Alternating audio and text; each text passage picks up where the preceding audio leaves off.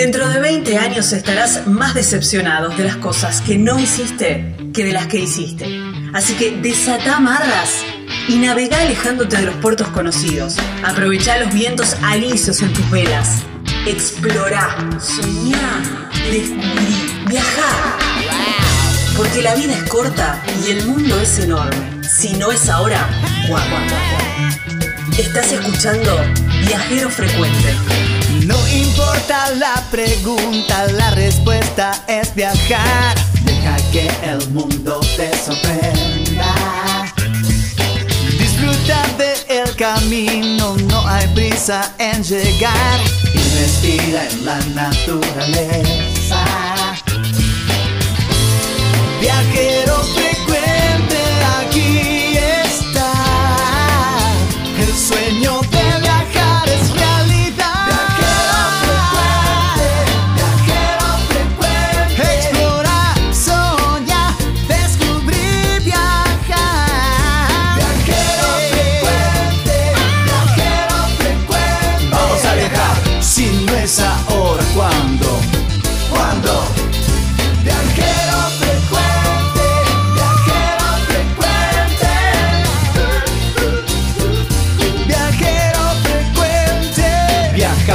cambiarle la ropa al alma.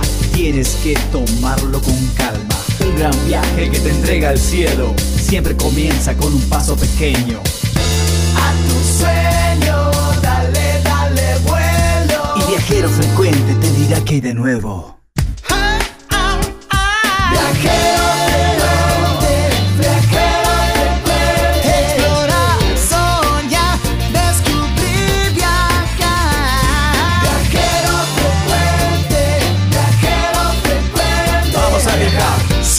Si no es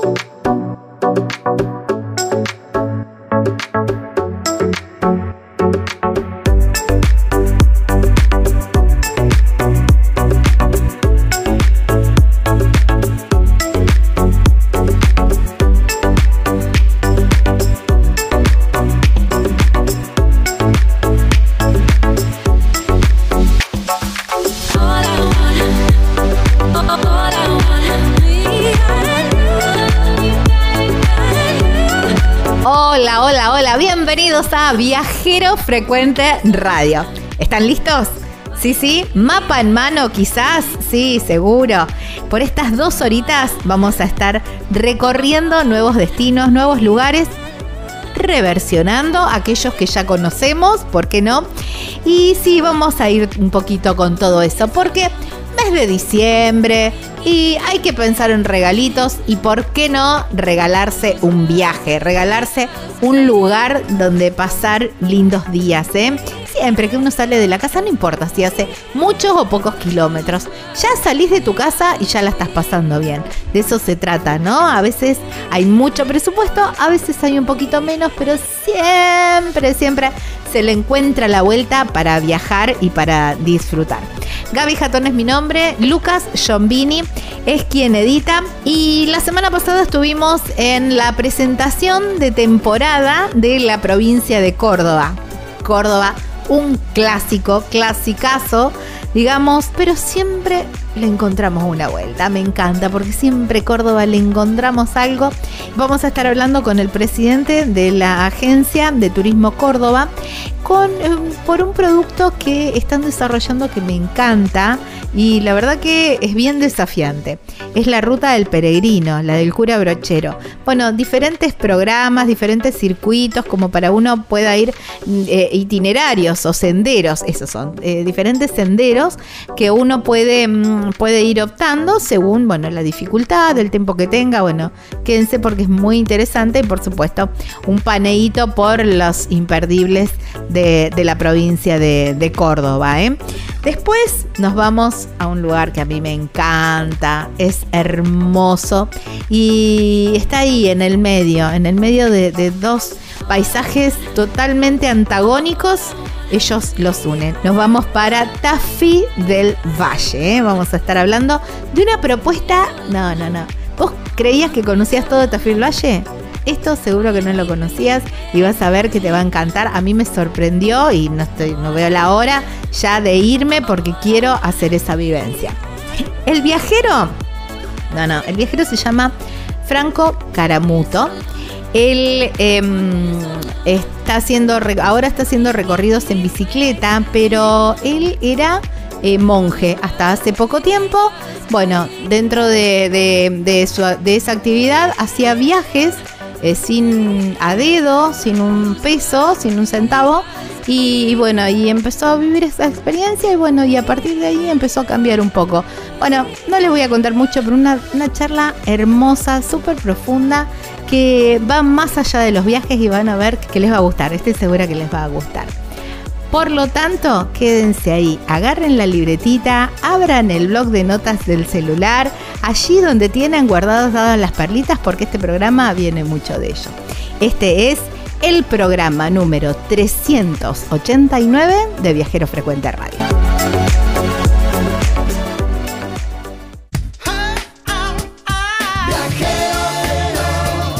Escuchando Viajero Frecuente. Encontrarnos en Facebook como Viajero Frecuente Radio, en Twitter arroba Viajero Radio, en Instagram Viajero Frecuente Radio. Vamos a viajar, si no es ahora. ¿Cuándo?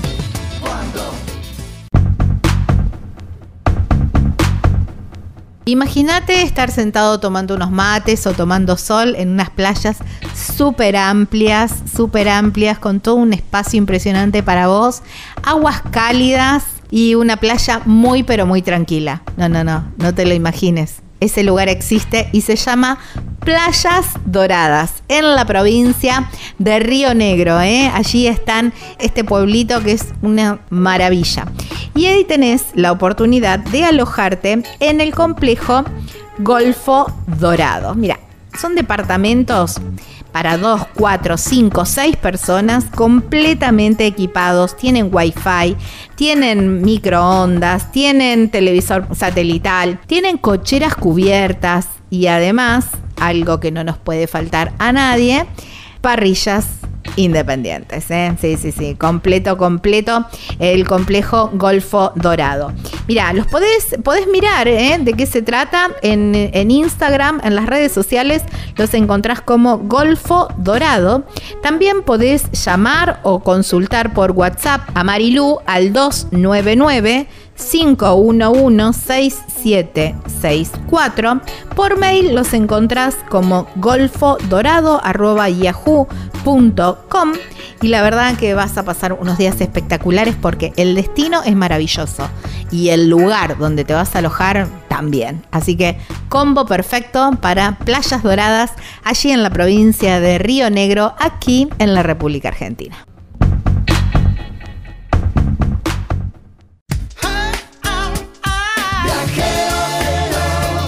Estás escuchando Viajero Frecuente.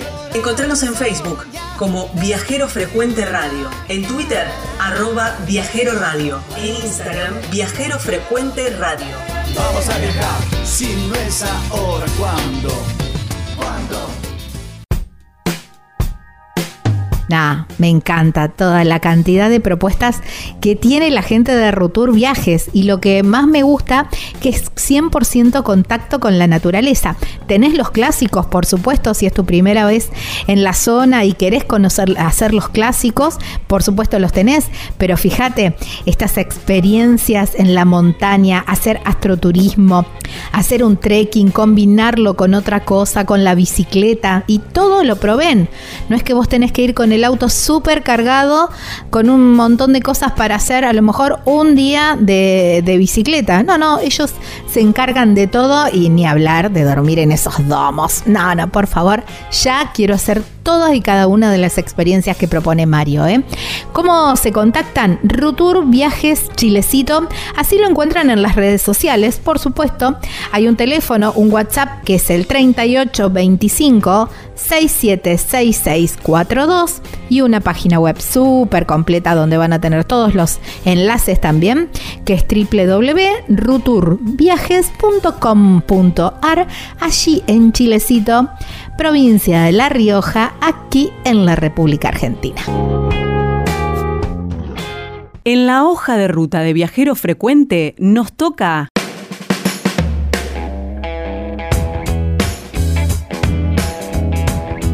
Estamos con Alejandro Lastra, presidente de la Agencia de Turismo Córdoba, en una presentación muy bonita en la ciudad de Rosario, mi provincia. Y aprovechar para, bueno, ya conocemos un montón de la provincia de Córdoba, nosotros presentamos siempre en el programa un montón de propuestas. Me interesó mucho en particular el camino de Brochero. Gracias por tu tiempo y bienvenido a Viajero Frecuente. Bueno, muchas gracias. Se va a volver frecuente también hacer ese camino porque Hemos hecho un hermanamiento con el Camino de Santiago de Compostela. Eh, vinieron además los técnicos del Camino de Santiago para sugerirnos, para darnos propuestas de funcionamiento de nuestro Camino de Brochero. Tiene 15 circuitos que llamamos internos, tres tres en Villa Santa Rosa, que es el lugar donde nació. Villa eh, Brochero en realidad nació nuestro cura santo, para que la gente sepa quién es, el primer santo argentino. Nació en un lugar que se llama Carreta Quemada, a 14 kilómetros de Villa Santa Rosa. Ahí hay tres Villa circuitos. Santa Rosa, ¿eso siempre tras la sierra? No, eso queda lejos de Tras la ¿A Sierra. Son queda? 240 kilómetros de Tras la Sierra. Ahí uno tiene tres circuitos internos. Ajá. Para caminarlos, para sellar el pasaporte, para conocer su casa natal, para conocer eh, un pequeño santuario Ajá. que también reedita el lugar donde nació. Para, Hay un parque temático que vamos a inaugurar en los próximos días. Entonces uno ahí va a poder en bici o caminando ir y pasar por esos lugares. Hay tres circuitos eh, su niñez, su crecimiento y su nacimiento, uno va a sellar y después de ahí va a pasar a Córdoba Capital seguramente Ajá. que es donde él se formó. Córdoba Capital tiene cuatro circuitos más. Ajá. Cada circuito tiene tres o cuatro lugares como pequeñas postas que uno las hace caminando o en bici. Y después, por último, ahí sí, nuestro valle detrás la sierra, en Villa Cura Brochero, que es donde ha hecho su gran obra en todo el valle, no solamente en la ciudad de Villa Cura Brochero, hay ocho circuitos más también con esa posibilidad. Quien complete más de 100 kilómetros recorridos eh, va a obtener el pasaporte de peregrino brocheriano. Se lo va a reconocer todos los días en la misa de Villa Cura Brochero y después va a ir a recibir su credencial de, de- de peregrino brocheriano en el mismo centro de la ciudad de Villa Cura Brochero. Qué bueno. Esos ocho circuitos de. Nos trasladamos a, a Tras la Sierra. Esos ocho circuitos de, de- mm, brocherianos. Cuando, eh, ¿qué, qué tipo de dificultad tiene? ¿Se, se pueden hacer autoguiados? Eh, eh, ¿Se pueden hacer en un día? ¿Hay que ir equipado? Contame todo. Muy buena la pregunta, como se nota que eh, los viajeros frecuentes tienen que estar bien informados. Tal cual, tenemos nuestra página web, tienen eh, audioguías, tienen el grado de dificultad. Los de Tras la Sierra particularmente son los que ofrecen, porque están medio, muchos de ellos en medio de la naturaleza. Claro. Entonces ellos Bueno. ofrecen además un mix con eh, turismo de naturaleza, porque si bien todos se pueden hacer, pero eh, con los cuidados del caso, pero se aconseja naturalmente hacerlo siempre en horarios, digamos, prudentes, por- por- por- para no deshidratarse, para no pasar eh, eh, situaciones de ese tipo, porque son algunos casos de 20, 22, 25 kilómetros, que es lo normal. Hay algunos que son más cortitos, son de 1000 metros, 2000 metros, así que eso es muy Eso fácil. como para arrancar. Eso para arrancar. Entrar en calor, Claro. viendo, a ver qué es lo que se puede hacer. Totalmente, pero tenemos otros que son con un poco más de actividad, digamos, y bueno, eso es la recomendación tal cual, es hacerlo, digamos, en condiciones controladas y todo eso. Pero está toda la información en nuestra página de eh, www.cordobaturismo.gov.ar y está toda la información, ahí uno hace clic en el camino de brochero y navega esa página. Ahí tiene audioguías, tiene las referencias, tiene dónde están localizados cada uno de los circuitos y o sea, tiene hasta un pasaporte digital para que no se hizo el pasaporte físico, lo pase por los códigos QR de la cartelería, vas sellando su pasaporte digital y tiene para juegos de niños, tiene fotografías y tiene toda la información para disfrutar del camino brochero. Wow, qué bueno. El pasaporte físico, ¿dónde lo podemos encontrar? El pasaporte físico lo vamos a empezar a distribuir en nuestras iglesias y en las mismas postas donde uno decide visitar el Camino de Brochero. Así que va a haber en Villa Santa Rosa, enfrente a la plaza, y en la iglesia de Villa Santa Rosa. Lo mismo va a suceder en Córdoba Capital en la Catedral de Córdoba Capital y en el Cabildo, que queda pegado, donde está la Oficina de Información Turística, y por último, en, lo que es eh, el mismo, la misma Villa Cura Brochero, eh, también en la plaza y en la capilla de Villa Cura Brochero. Wow, me encanta.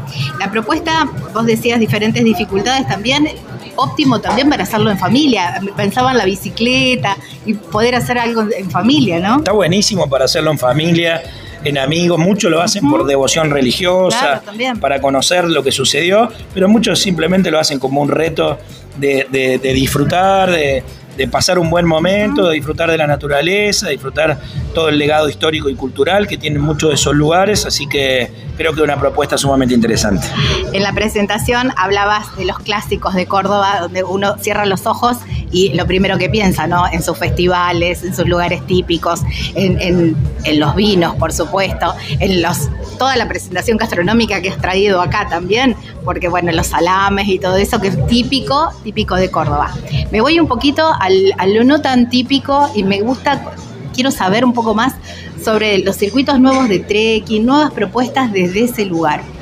Hay un lugar que hace mucho que venimos difundiéndolo y que ha tomado mayor notoriedad en los últimos años porque hace un poco más de un año se convirtió en un parque nacional que es nuestra laguna de Mar Chiquita.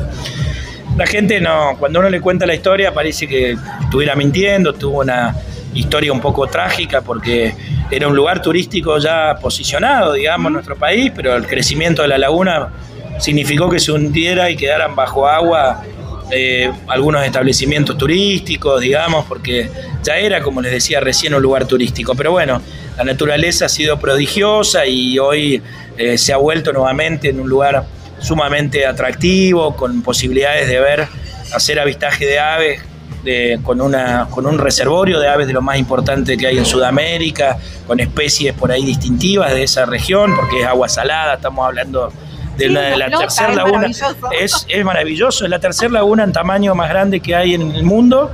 Y bueno, queda nuestra provincia, es una mancha celeste que ven en el mapa de Argentina y que tienen parte del sur de Santiago del Estero y, toda la zona norte y noroeste de, nuestra provincia. Bueno, es un lugar divino, tiene múltiples posibilidades y después hay otros. También tenemos una salina cerca para el lado de la izquierda los atardeceres de Miramar son soñados y eh, yo siempre digo también, el hotel es como que el broche de oro también, porque no hay que perdérselo. Sí, se, ha ido eh, generando infraestructura para que se disfrute, hay un hotel muy lindo.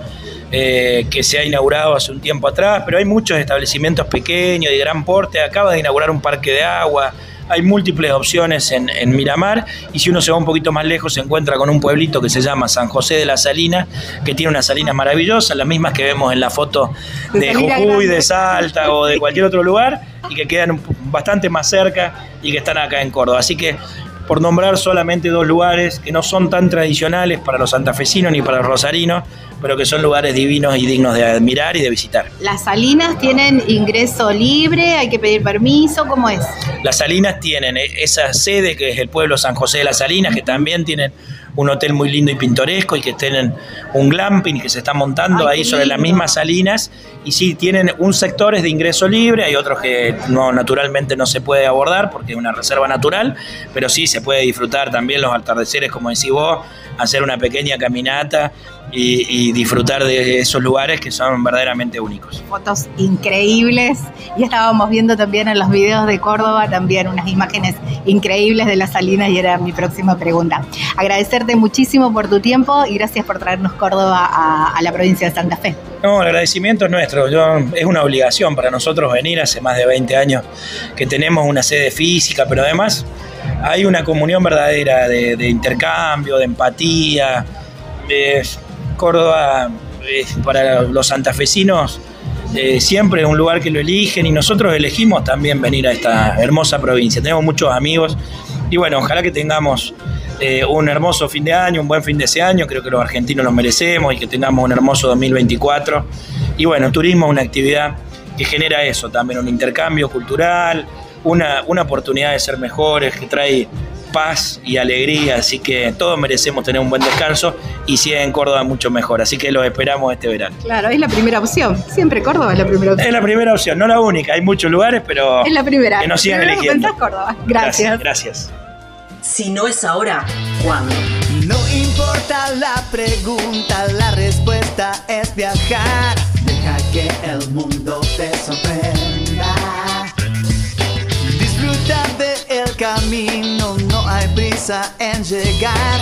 Y respira en la naturaleza.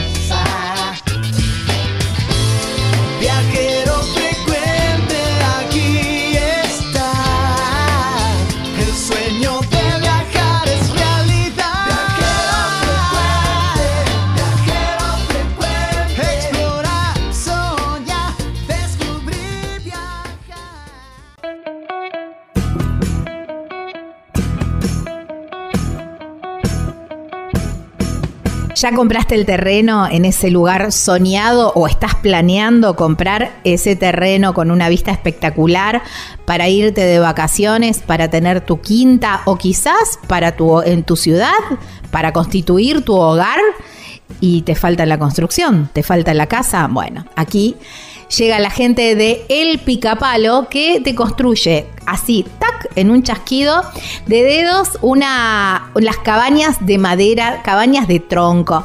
Tienen como un, un balconcito. No, no, son espectaculares. Hay un montón de modelos y también hay un montón de eh, medidas de metraje, de metros cuadrados y también van cumpliendo según tu necesidad y, y para lo que quieras.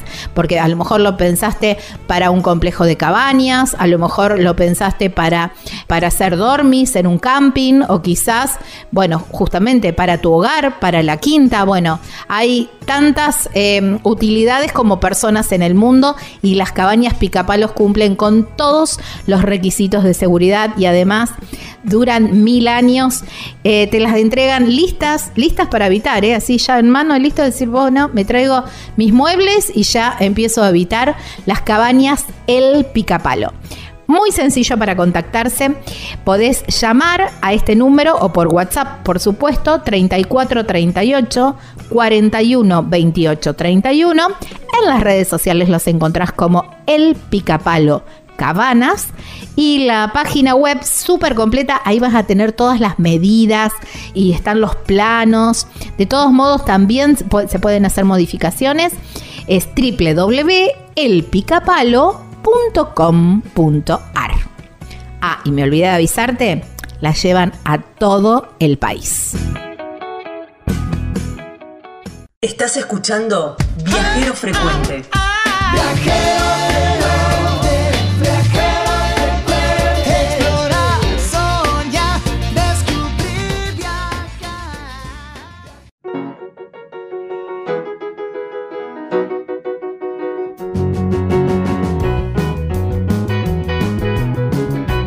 Villa Gesell es un clásico de la costa atlántica y nosotros tenemos una muy buena recomendación porque en Hostería Las Muticias es un lugar perfecto para ir a disfrutar, relajarte y, y descansar.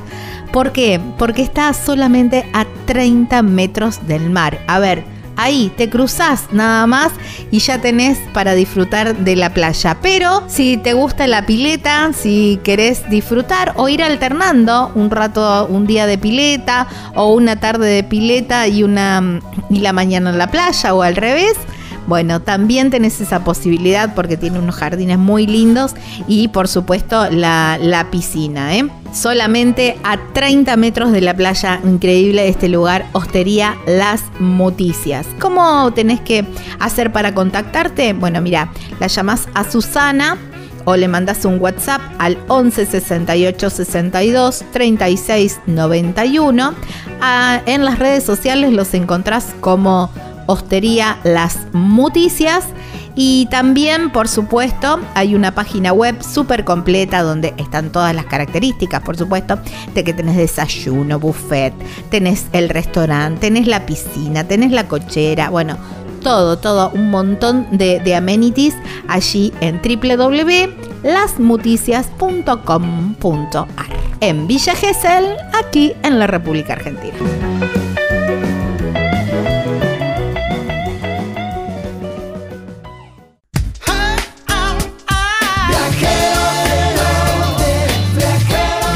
Respuesta, no importa cuál sea la pregunta. Estás escuchando Viajero Frecuente.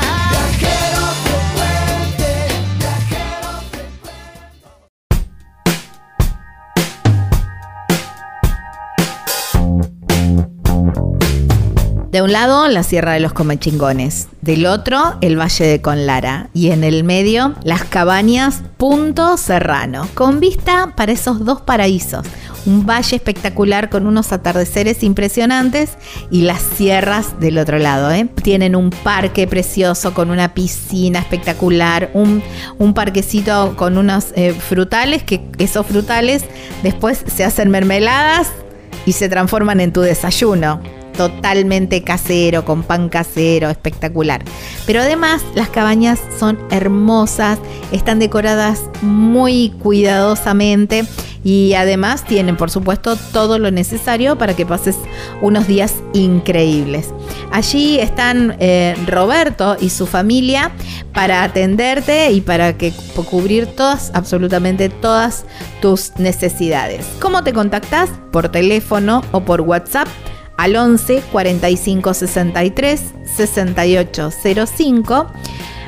por mail puede ser serrano gmail.com. En las redes sociales los encontrás como punto serrano carpintería y hay una página web súper completa que tenés imágenes y todos los links también para contactarte con ellos y reservar, por supuesto, que es www.serrano.com.ar, allí en Carpintería, provincia de San Luis, aquí en la República Argentina. Estás escuchando Viajero Frecuente.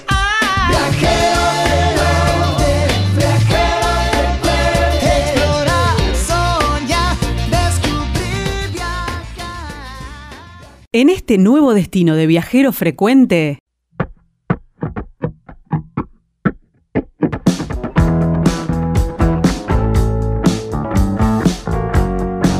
Estamos en Viajero Frecuente Radio. De esta manera saben que nos encuentran en todas las redes sociales. Bueno, a ver, un destino que nosotros hablamos mucho porque están las cabañas Pacarina, que son divinas, un entorno maravilloso, pero el lugar también es maravilloso. Porque dependiendo de si uno viene por los valles calchaquíes, todo ese camino árido, casi podríamos decir, pero bien eh, sinuoso, hermoso, y llega a Tafí del Valle. Y si uno viene desde Tucumán, va subiendo por las yungas y también es maravilloso y también llega a Tafí del Valle. Por eso nos vamos para Tafí del Valle. Vamos a hablar con Walter Marino. Él es el director de turismo y lo tenemos del otro lado de la línea. Hola Walter, gracias por tu tiempo y bienvenido a Viajero Frecuente. Hola, hola Gabriela, saludos a todos los seguidores de Viajero Frecuente y sí, estamos acá en la dirección de turismo de Tafí del Valle un lugar elegido por muchos tucumanos, por mucha gente a nivel nacional e internacional. Sí. Tal cual lo describiste, eh, del lado de, las, de la zona de Valle Calchaquíe, una zona muy árida donde se cultiva mucha uva, donde se hacen unos riquísimos vinos, que debería ser la zona de Casbayate, Colalao, Tolombón, Santa María. Eh, podés pasar por el infiernillo y ahí, justo en el infierno, eh, infernillo, que es la parte más alta de la ruta, 3.000 metros sobre el nivel del mar, aparece Tafí del Valle. Y por el otro lado tenemos la selva de Yunga, un camino sinuoso, tal cual lo describiste, muy lindo selva de Yunga que se extiende de Tucumán hasta Bolivia, eh, un camino lleno de, vegetación, de flora y de fauna. Estamos a 110 kilómetros de la capital provincial San Miguel de Tucumán y la verdad es que Tafí del Valle brinda mucho a los visitantes y a los, y a los turistas, sobre todo el hermoso clima que tenemos, que en verano rara vez eh, pasa los 35 grados y tienen unos paisajes maravillosos la, y la gente es muy hospitalaria. Así que Tafí tiene todos los condimentos a nivel geográfico para que puedan venir a visitarnos. Tal cual. Y obviamente es el centro turístico por excelencia de Tucumán. Eh, yo siempre describo a Tafí del Valle como una de las puertas de entrada también del norte argentino. Cuando uno viene desde el centro del país o desde el sur, por lo general, la- una de las primeras paradas que, que hacemos es allí en Tafí del Valle.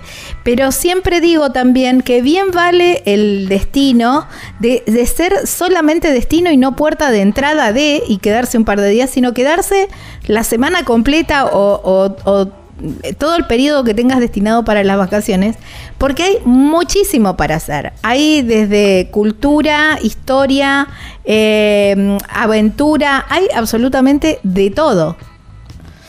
Así es, Gabriela. Tafí tiene todos los condimentos para que el turista se quede, se quede una semana, se quede 15 días. Eh, de hecho, hay muchas personas que ya vienen a pasar las fiestas, Claro. las fiestas navideñas acá a Tafí del Valle, justamente por el hermoso clima que tenemos. Pero bueno, te comento que tenemos el Museo Jesuita, el Museo Jesuita que data del 1800.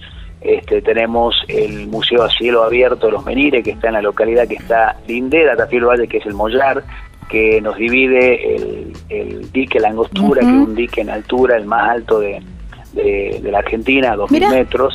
no donde sabía. te comento también de que vienen muchos, eh, viene la delegación de, de- de canotaje nacional a practicar en el verano. Mira, Vienen muchos veranos seguidos a, a practicar acá en altura. Así que la verdad que Tafí te ofrece cultura, te ofrece deporte, te ofrece paisaje, te ofrece tranquilidad, te ofrece un excelente clima, una excelente gastronomía y obviamente tenemos 700, eh, 7.000 plazas para que vengan a visitarnos de todo el país. claro, digamos que para elegir de todos los gustos, ¿no? Y todos los todos los precios para todos los eh, para todos los bolsillos. Así es, tenemos desde hospedajes hasta cabañas, hósteles y hoteles tres estrellas. Y bueno, Tafí también quiero comentarle a la gente que nos está escuchando que Tafí es muy conocido por sus quesos.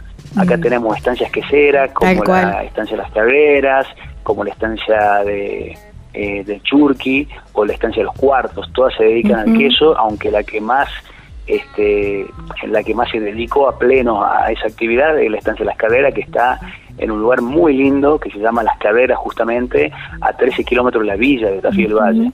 Bueno, Tafí tiene eh, muchas cosas para hacer. Per- perdón que espera, espera que eh, hago un abro una pestañita ahí en, en la estancia porque es una antigua eh, a- antigua mm, un casco histórico. casco histórico, sí, parate, que de jesuítica o no o estoy equivocado. Jesuita, exactamente. Ah, sí, sí, sí, sí. Acá, eh, después que, que fueron eh, desterrados jesuitas de esta zona, pasaron estas estancias a manos de familias típicas de Tafí, como, eh, bueno, los Frías Silva, los Zabaleta, los Llenó. Y en esas, eh, en esas eh, estancias se empezaron a fabricar, obviamente, eh, lo que había quedado de los jesuitas, que ellos se dedicaban a hacer el queso, y la verdad que el queso de Tafí Valle es conocido mundialmente. Así que este, Las De hecho. está justamente a 13 kilómetros de la villa Claro. Y es un lugar que a todo el mundo que viene a Tafí del Valle les recomiendo que vaya porque aparte es la vuelta al valle donde tenemos la ruta del artesano, donde tenemos los miradores, los miradores del cóndor y terminamos justamente en el Mollar donde, tra- donde pueden ir a visitar el Museo a Cielo Abierto de los Menires que, que bueno, es, una, es un- es un espectáculo, un, lugar a conocer en Tafí también, ¿no? Y el circuito de los artesanos es, el- la- la- La por ruta. ejemplo, la, la, ruta de los artesanos. Para, Sí. para visitar, por ejemplo, las, las tejedoras de telar o, o los artesanos en cuero, ¿hay que hacer reserva previa? ¿Está, está indicado? ¿Hay alguna...? No, no, no. ¿Cómo es? Este, nosotros, nosotros de acá, desde la Casa del Turista, que está en plena villa de Tafí del Valle, este, indicamos cuál es la ruta del artesano. Los artesanos, por lo general, están trabajando en sus propias casas y están abiertos prácticamente eh, en todo momento porque viven ahí. Justamente esa era la idea de que se realice la ruta del artesano para que la gente que lo visite no solo vea su producto final, sino cómo lo elabora. Tal cual. Eh, y, es, y eso es, eh, la verdad que es mágico porque la gente interactúa justamente con los materiales que ellos usan y se sienten como parte de eso. Entonces, la gente, los teje- las tejedoras hacen un- unos telares hermosos y le enseñan por ahí, tienen su maquinita ahí bien precaria, porque son, eh, son eh, máquinas hechas como le hacían los abuelos de ella, con ramas de sauce, sauce mimbre, y te hacen unas colchas, unos telares, unos ponchos que están divinos, entonces la gente interactúa hasta con la máquina y con la misma persona que lo está haciendo en su casa. Hay que salir a la mañana temprano entonces para hacer ese recorrido. Y, y, Y sí, la tenés- ruta del es un recorrido de todo el día. Sí, yo calculo que eh, saliendo 9 de la mañana por lo menos vas a tener un recorrido de 3, 4 horas. eh, ahora, si querés visitar a todos los artesanos, eh, sí, te va a llevar todo el día. Vas a salir a las 9 de la mañana, vas a volver a las 5 o 6 de la tarde.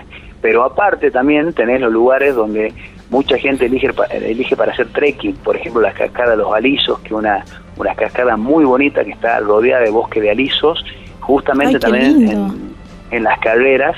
Y bueno, una cascada que en invierno se congela totalmente Mirá. y tenés todas las estalactitas colgando de todo lo que es el, el bosque de aliso.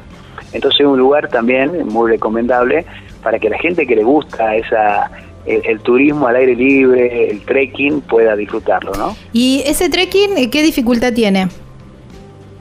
Lo pueden hacer eh, todas las personas. Ah, Eh. Obviamente que las personas mayores tienen que tener mucho más cuidado, pero eh, yo te digo, tengo, yo fui varias veces a, a esa cascada y, y- y fui con mi hija en ese momento, tenía cuatro años. Eh, te iba- eso te iba a preguntar porque por ahí ahora sale mucha, mucha gente en familia y te iba a preguntar por los niños justamente. Sí, sí, tranquilamente podés hacer ese recorrido. Mi hija tenía cuatro años, mis suegros, que también lo hicieron, tenían 70, así que fuimos toda la familia a hacer ese, ese recorrido. Y bueno, ahora que estamos hablando de trekking, estamos tratando de eh, activar lo que es el turismo, el turismo rural y justamente mañana me estoy yendo a un lugar que se llama La Ciénaga, que es un valle que está cruzando un cerro, que está acá, un- uno de los primeros cerros de, de las cumbres calchaquíes, eh, eh, se llama La Ciénaga y es un, eh, un circuito de turismo rural. Donde era la escuela en ese momento, Ajá. ahí se transformó en hostel. Entonces lo puede hacer como un turismo aventura, ¡Qué que justamente muchos chicos que hacen deporte van para esa zona. Y mañana justamente vamos con la gente de la Cámara de Hoteleros de Tafil Valle que me invitó a promocionar este tipo de, de turismo, ¿no? Ay, qué lindo, me encanta. Me encanta, una propuesta re linda. Aparte, sí, muy linda y aparte la Ciénaga tiene una fiesta que es muy, muy de ellos que se llama la fiesta del yerbiao. El yerbiao es una bebida que se toma en una jarra enlosada de más o menos aproximadamente un litro con todas hierbas de, de- de la zona y Ajá. hierba mate también, mezclada con azúcar eh, y se le pone un carbón para que se- ese azúcar se caramelice y se le pone agua hervida y alcohol, alcohol o algún aguardiente. Ah, me parecía, destilado. me parecía que no podía Sí. ser tan inocente. Sí, sí, bueno, justamente una bebida que se toma mucho en esta zona porque obviamente que te provee muchas calorías. Y acá en Tafil Valle eh, tenemos temperatura de menos 10 grados bajo cero, menos Claro. 5 en invierno. Entonces cuando uno llega a esos puestos, la gente de esos puestos te recibe con ese mate, que en realidad se toma dos sorbitos, un mate compartido se llama. Ajá. Se toma dos sorbitos y se le pasa a la otra Pero se toma en jarra, no, no en mate con bombilla. No, no, se toma en una jarra enlosada con bombilla. Es como Ah, mate, digamos. mira. nada más que es una jarra enlosada. Este, pero bueno, eh, al tener tanta cantidad, o sea, es ca- casi un litro, se va tomando dos sorbitos y se va pasando. Pero se toma en bombilla. Y con un repasador arriba, tapando la jarra para que el alcohol no se evapore. Ah, para que pegue más. Me hace acordar mucho, hay una, hay un, pero es una infusión paraguaya eh, que la aprendí, mira, la aprendí la semana pasada con unos viajeros que se llama el cocido. Pero es una eh, también, eh, eh, digamos, queman la yerba, solamente yerba mate con azúcar Claro. y le echan el agua Sí. caliente. Es muy parecida, nada más que bueno, acá le, le, le pegaron con, con el alcohol también. Pero bueno, es un ver, derivado. en- exactamente, acá en esta zona se lo toma de esa forma. Claro. Una jarra enlosada y es un mate compartido. Pero por ejemplo, en Salta, en Jujuy, se toma el cerveo como una infusión, como un té, pero también tiene, eh, tiene un aguardiente Ajá. o un alcohol para proveer también de calorías. Mira, Y se lo toma caliente, así que este eso te Claro. provee muchas calorías en, ese, en esos momentos de frío. Claro. es muy típico justamente cuando se hacen las yerras o en alta montaña Claro. este, se usa mucho el, el yerbeado. Así Está que bien. bueno, ¿Y, y en qué acá, fecha es? Obvio, por supuesto que voy a tomar, total yo no manejo. Eh, cuando, eh, ¿En qué fecha es la fiesta del yerbeado? La fiesta del yerbeado eh, justamente ahora cae el día 27 de enero. Ah, Este mira qué buena el último- fecha. el último, el último fin de semana de enero, pero te comento que para ir a la fiesta del Cerveo podés ir caminando, a caballo o en moto enduro. Son los tres. Ah, este, mira, no, no es de llegar. fácil acceso, digamos. Claro, no, no podés ir en vehículo, digamos, es caminando en una zona muy linda. Este, y bueno, y ahora se lo está promocionando como turismo al aire libre o turismo rural, ¿no? Wow, qué lindo. Walter, ¿y esa zona qué dificultad tiene para ir caminando? No, eh, ese es un camino que está eh, marcado, es un, un camino que tiene senderos, donde uno si no se ve el sendero no tiene una dificultad eh, grande. Es más, eh, justamente pueden ir de niños hasta gente mayor, este, siempre con precaución, sobre todo si llueve, porque sí, cuando llueve este, eh, el terreno se pone muy resbaladizo. ¿no? Claro. pero la dificultad es muy poca, sobre todo eh, la dificultad la tenés al principio, cuando empezás a subir la montaña, pero cuando llegas llegás a la cima ya tenés una llanura, este, un valle, que es justamente Igual- el Valle de la Ciénaga, y, y, este, y poder, eh, podés caminar tranquilamente. Wow, igual hay que llegar a la cima. ¿Vos decís que cualquiera llega? Sí, a ver, obviamente que uno siempre hace un entrenamiento previo, pero uno a paso lento, eh, tranquilo, sin, sin, sin prisa pero sin pausa, como dicen, este, llegas tranquilamente y la verdad que aparte uno cuando va a conocer estos lugares va muy de paseo.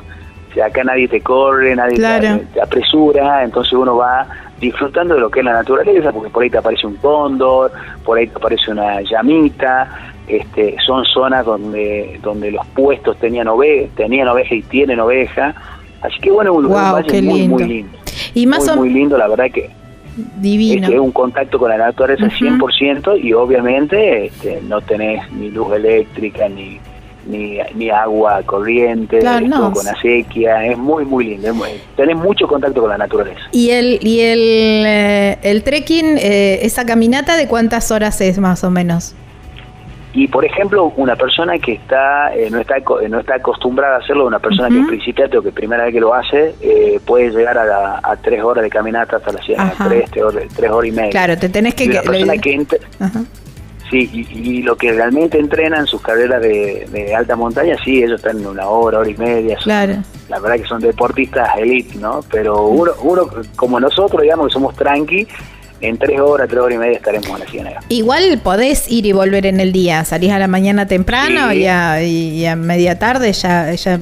Ahora en el verano, que los días son más largos. Sí, sí, es más, eh, mucha gente va a la fiesta del Cerveo a la mañana porque la fiesta empieza al mediodía más o menos. Entonces se queda del mediodía hasta las 4 de la tarde y baja. Claro. Este, pero sí, sí, se puede ir y volver. De, de hecho, yo fui varias veces en el día. Este, pero bueno, ahora tenés la posibilidad de quedarte también porque tenés Claro. el hostel que tiene capacidad para 22 personas y realmente es una opción eh, hermosa para hacer, ¿no? Me Más si encanta. uno le gusta, si le gusta la naturaleza, con más razón todavía. No, me encanta, me encanta. Ahora cuando vaya a Tafí de nuevo voy a, voy a ir, voy a ir porque me, me encanta esa propuesta. Eh, Perfecto, perfecto. Te estaremos informando para que llegue y capaz que hasta, hasta te acompañamos. Dale, sí, igual lo mío es paso lento, viste, yo como el tren Sí, inglés, no lento pero seguro. Pero eh, me encanta, me encantan esas, esas travesías. Eh, bueno, hicimos este, este paseo, este recorrido eh, y, y cuántos más, ¿no? Tenemos. Pero quiero hacer un parate en la gastronomía también. Hablábamos de los quesos riquísimos que tienen, de Sí. hecho tienen la fiesta nacional del queso ustedes ahí en Tafí. Así es. Em, así en. Tafí del Valle. Y mm, ¿qué otra, qué otro plato rico podemos probar o, o qué es lo que no debemos dejar de probar si cuando vamos a Tafí del Valle? Bueno, a ver, yo siempre recomiendo las empanadas tucumanas. Ay, sí, empanadas bueno, sí, cuchillo, fuera de serie. Una, una empanada que eh, la llaman, eh, que se la tiene que comer eh, muy tranquilo porque uno la muerde y empieza a salir el jugo Claro, por sí, todos lados. sí, o sea sí, sí. Hay que tener cuidado para comerla, sobre todo cuando uno está Con parado, una postura muy particular. Sí, le dicen las empanadas que hay que comer estas empanadas piernas abiertas. piernas si abiertas, claro, se tal cual. Sí, se mancha entero. Y con, y, con Este, eh, y, eh, y un poquito de limón. Sí, el limón, bueno, el, lim- el limón es infaltable. Mira lo Ujú. que son la- las diferentes provincias, cómo la comen diferente. Sí, ¿no? sí, sí. Eh, por ejemplo, acá en, en- en- Tucumán se la come, eh, es cortada a cuchillo y se la come con limón. Pero si uno se va a Jujuy, se come la empanada también, pero con eh, un locoto mezclado con tomate. Que No le ponen limón ellos, le ponen como una salsita arriba que Ujú. también queda muy rico. Entonces, a medida que uno va viajando hacia el norte, en cada localidad come una empanada diferente. Sí, la Y bueno, empanada. obviamente la humita y el locro, que son Mm. los platos típicos de esta de la zona de- del norte de la Argentina. Y bueno, la gastronomía acá en, en, en Tafí, bueno, todo el mundo viene a comer su tamal, su humita, su locro, su empanada, este, o su picadita con salame y queso. Este, la gastronomía argentina es muy rica, muy rica en, eh, en sabores y, y bueno, y tenemos para todos los gustos, ¿no? Pero sobre todo la humita, el tamal, el locro y la empanada son creo que los estelares de la gastronomía a nivel norte, ¿no? Sí, sí, sí, coincido, coincido totalmente. Y, y aparte uno, esto, ¿no? Cuando uno viene de- del, que lo que me pasa a mí por ahí, y a lo mejor a mucha gente, cuando venís del, vas del centro del país, que por ahí no es tan tan común este tipo de platos, vos llegás a Tafí y ya te, te querés comer todo porque es como justamente el uno de los primeros lugares donde encontrás esos sabores y además hecho Sí. por manos expertas, ¿no? Exacto, obviamente que la gente que viene a visitar acá en el norte, sobre todo la gente de Buenos Aires, de Córdoba, de Santa Fe, quieren probar el locro, quieren probar la humita, quieren probar lo- los sabores típicos del norte, ¿no?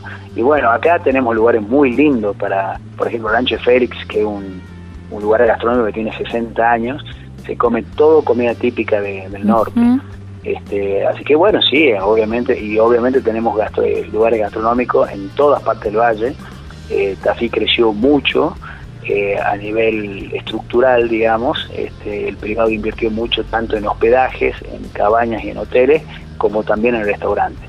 Así que tenemos para todos los gustos y obviamente a las personas que vengan acá a Tafí del Valle o al norte de la Argentina, siempre recomendarles estos platos típicos, ¿no? Tal cual. Bueno, me encanta, me encanta. Tafí es un destino que amo y me encanta. Y siempre, siempre eh, me quedo con ganas de más. Así que ya, ya voy a ir y me voy a instalar ahí en las, en las cabañas Pacarina.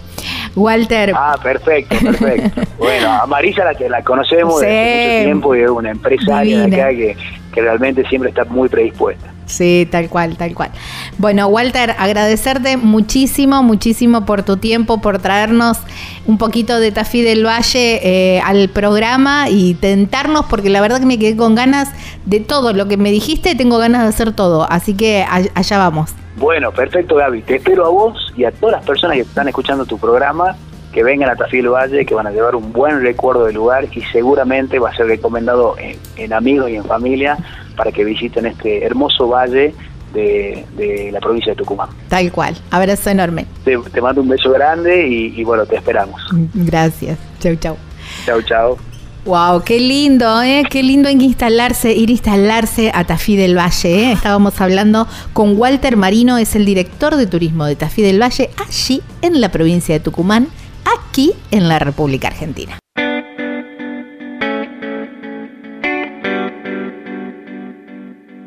Si estás buscando una estadía perfecta en medio de la belleza natural de Tafí del Valle, bueno, Cabañas Pacarina son las respuestas. Porque además de estar completamente equipadas, con un mobiliario muy lindo, hecho por gente de la zona, bueno, el- la verdad que las cabañas son muy, pero muy, pero muy bonitas.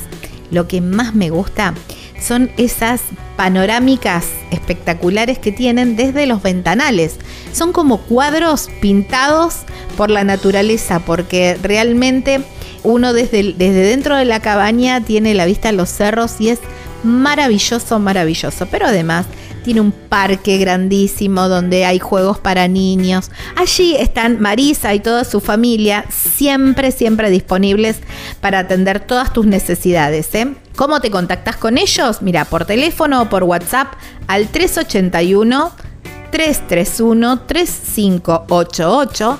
En las redes sociales los encontrás como Cabanas Pacarina, Pacarina con Q.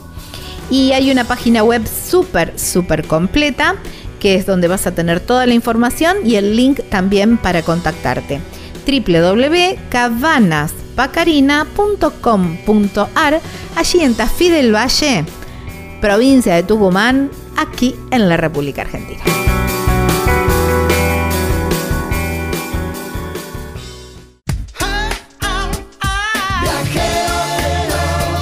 Estás escuchando Viajero Frecuente.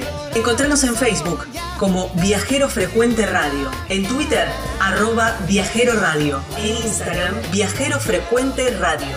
Vamos a viajar, si no es ahora, ¿cuándo?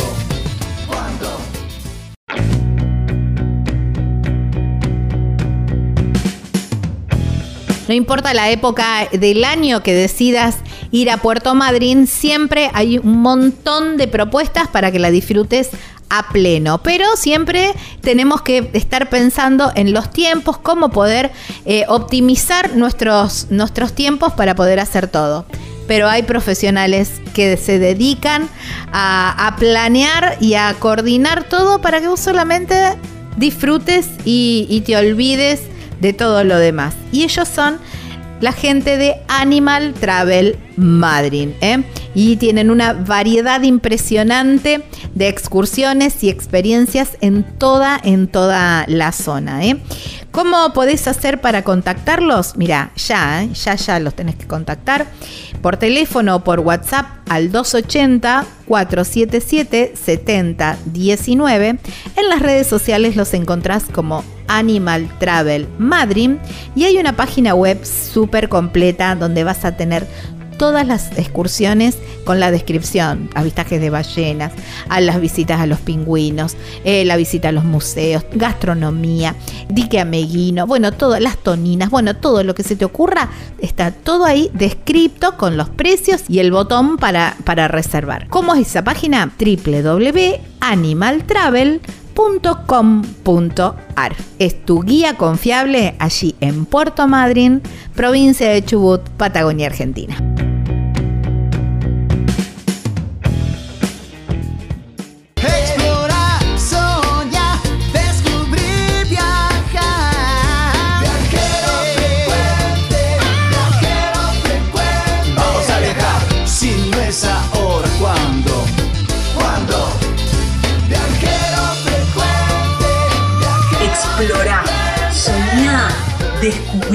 Viajar. Estamos en Viajero Frecuente Radio, así nos encuentran en las redes sociales Viajero Frecuente Radio, bloque viajero, me encanta. Y este viajero lo conocí porque figura en la grilla, va a estar haciendo una, mm, una conferencia, va a estar dando una charla, un taller en la juntada de los SAP. La semana pasada estuvimos hablando de eso y bueno, él va a estar presente a ver cómo lo pre- digo cómo lo presento y digo bueno lo presento leyendo un poco su perfil de, Instagram que es como se presenta él. Entonces a ver dice me encantó esto eh explorador del misterio humano. Wow ya ya te deja recalculando allí también eh eh, acompaña procesos en el desarrollo humano, comunica experiencias y es ciclo viajante. Un poquito de todo, pero una gran persona. Me encantan sus reflexiones. Los invito a seguirlo en sus redes sociales también porque es muy interesante. Del otro lado de la línea tengo a Franco Caramuto. Hola Franco, gracias por tu tiempo y bienvenido a Viajero Frecuente. Hola, bueno, muchas gracias. Primero por la invitación y por la posibilidad de, como dice ahí mi perfil de, de Instagram, a seguir explorando el misterio humano y comunicar experiencias. Tal cual, tal cual. Bueno, fue, fue muy loco, ¿no? Como nos, eh, nos conocimos así un poco con eh, lo que las redes nos presentan, ¿no? Y yo empecé a seguirte a partir de eh, estas, estas futura, esta futura charla con el, eh, en la juntada de los SAP. eh, tremendos inspiradores también, tremendos comunicadores. Y, mm, y bueno, y después empecé a, le- a leerte y, a mirarte porque tenés mucho video, mucho video de TikTok también hay. Y mm, súper interesante lo que haces. eh, pero bueno, empecemos por el principio. También, ¿no? Que de- Qué difícil. ¿Cuál será el ¿Cuál, principio? cuál no? será el principio de todo? Bueno, terminé cono- eh, sabiendo que, que sos eh, también santafesino, coprovinciano, y que so- somos medio vecinos porque sos de San Lorenzo. Entonces, San Lorenzo, sí, claro, arranquemos San Lorenzo, muy cerquita de Rosario también, nada más que vos para el otro lado. Y mm, bueno, y arranquemos de tu San Lorenzo natal y cómo empezó tu, tu, tu pasión o tus ganas de, no sé si empezar por la comunicación, empezar por los viajes, empezar por, por, por, por otras Por actividades, explorar. claro, por es- la exploración, tal cual, que, que bueno, que eso me contaste al final de la nota y dije, wow, tenemos que hacer nota ya. Sí, a ver, eh, bueno, yo, yo tengo 38 años. Ujú. Y por ahí digo la edad porque cuando a veces empiezo a contar un poco de mi historia me dicen, pero qué, chabón, vos tenés, Todo vos tenés eso. 70 años. Claro, todo eso en tan poco tiempo. que, claro, fui muy prematuro, arranqué muy, muy de chico. A ver, eh, cuestiones relacionadas puntualmente con, la, bueno, ponerle la exploración en el sentido bien amplio de la palabra, que incluye obviamente el viaje. Ah, de muy chico, eh, a veces siempre tuve un- una, no sé, una, una búsqueda muy, muy, muy grande por lo que tiene que ver con la intemperie, viste, que si hacíamos campamento, bueno, viste, San Lorenzo está ahí al lado de- del río Paraná, me crié a, a la orilla del río Paraná, remando, cruzando el río.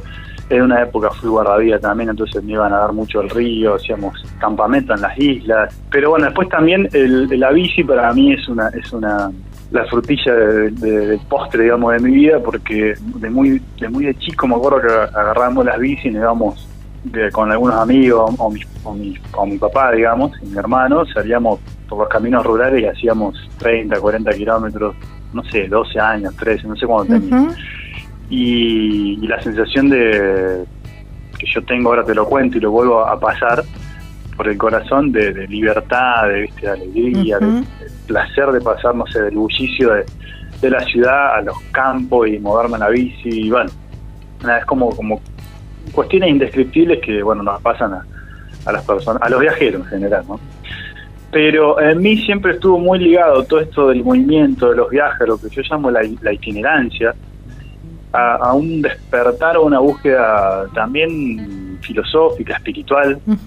Em, porque un poco el movimiento de, de estar en, en el camino, viste que está esta, esta concepción de que como que lo de afuera refleja lo que uno tiene dentro. O sea, siempre es así. O sea, todo lo que uno ve fuera en realidad es un espejo de lo que está adentro, a veces de manera un poco más inconsciente, más consciente, qué sé yo. Bueno, en mi caso, ese movimiento que, que yo siempre necesité y ese contacto con, con- con lo extremo, con la naturaleza, con- también se, eh, de alguna manera yo lo, lo- lo buscaba internamente. Entonces, entre los 18 y los 19 años, tuve una, una búsqueda espiritual, digamos, en ese, en ese tiempo cristiana, ¿no? católica. Hice un retiro y tuve una experiencia muy muy muy fuerte, una experiencia así de la de, de la no sé, no sé ni cómo llamarlo, digamos, pero una experiencia mística, vamos a decir, que estuve como tres años ahí en stand-by, porque bueno, conocí el mundo de, de la espiritualidad, la meditación, no sé, entonces eso me, cambió la vida para siempre, esa experiencia que tuve entre los 18 y 19 años. Y a partir de ahí empecé un viaje interior de, buscar cómo alimentar mi vida espiritual, siempre, obviamente, en el medio siempre viajes, siempre situaciones de, relación con, con- con el, con el medio, con la ecología, con la supervivencia, cosas así que salían siempre. Hasta hicimos una balsa una vez cuando éramos chicos y nos largamos a andar ahí por el río Paraná, pero bueno, Mirá. un montón de cosas. Eh, y eso me llevó a, a- a querer como, como profundizar en el mundo interior, en el mundo espiritual y muy relacionado también a, la acción social. Otra, otra cosa de chico es que yo me quería ir, me acuerdo, ser estos como médicos sin frontera o la Cruz. Roja, irme a ayudar. Siempre, siempre me veía como ves Ujú. en, en viaje, en movimiento, pero también con una cuestión eh, solidaria y espiritual. Y eso te podría sintetizar que el- la síntesis de lo que estoy viviendo hoy. O sea, más o menos me mantuve fiel con eso. Nada más que de los, 10 entre los 19 y los 20 decido comprometerme mucho más con esa búsqueda espiritual y ahí aparecen en mi vida los eh, hermanos franciscanos, ahí Ujú. que en San Lorenzo está el convento, bueno, ahí conocí, en realidad lo conocí por una película, nada que ver con la figura de San Francisco de Asís, que fue un personaje hermoso, del tipo que tenía, era rico, qué sé yo, millonario, y se fue a vivir a la calle con los pobres y ahí empezó una vida distinta. Bueno, me impactó mucho eso, yo quería vivir eso y entré con los franciscanos, fui eh, postulante, se dice franciscano, me hice fraile a los 23 años, fraile cuando te dan el hábito ese marrón. Ajá. El de la capuchita. Claro, el de la capuchita.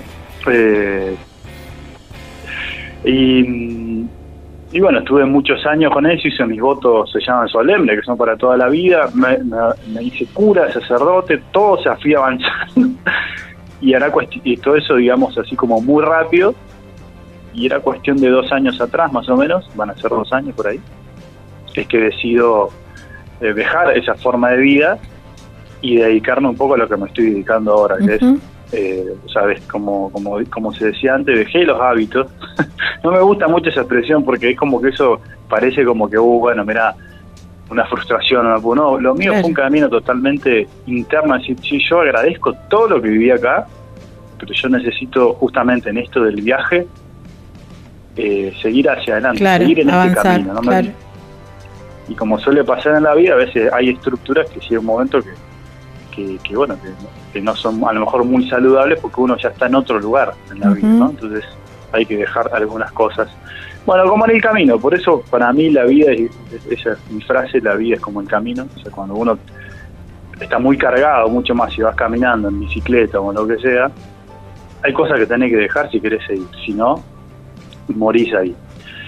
Y bueno, eso me pasó a mí. Entonces, en esto del movimiento, del viaje, decido correrme o, hacer un paso hacia adelante y justamente dedicarme mucho más a lo que a mí me, me atraviesa el corazón, que tiene que ver, primero una vida, no sé, también familiar, digamos, ahora tengo una, una pareja, Natalia, que conocí más o menos un año y medio, eh, en fin, pero también seguir apostando a todo lo que es el eh, llevar una, vamos a decirlo así, una espiritualidad, una filosofía, una sanidad de vida, vamos a decir, eh, a las personas, a, a la- a las personas estándares, digamos, ¿no? no ya desde lo religioso. Claro, ¿no? un poco, un poco más abierto y no Claro. circunscribirte dentro del grupo que podía llegar a escucharte, no sé, en una misa, en una iglesia. Sí, sí, que era así, tal cual, digamos, ¿no? Eh, entonces, bueno, un poco la vida me fue llevando hacia eso, el movimiento, el camino, y yo también elegí eso. Y ahora estoy así. A ver, y con esto quiero enganchar eh, lo, lo- lo- lo- el, el de ahí que pongan el, el cicloturismo. Retomo, después de, de tanto tiempo, retomo la bici, justamente a principios de este año, porque con una- uno de los primeros sueldos que, que adquirí ya cuando era laico, me compré una bici y dije, esta bici yo me la voy a comprar justamente para, para terminar de cumplir ese, ese sueño o ese deseo de hacer viajes largos en bicicleta.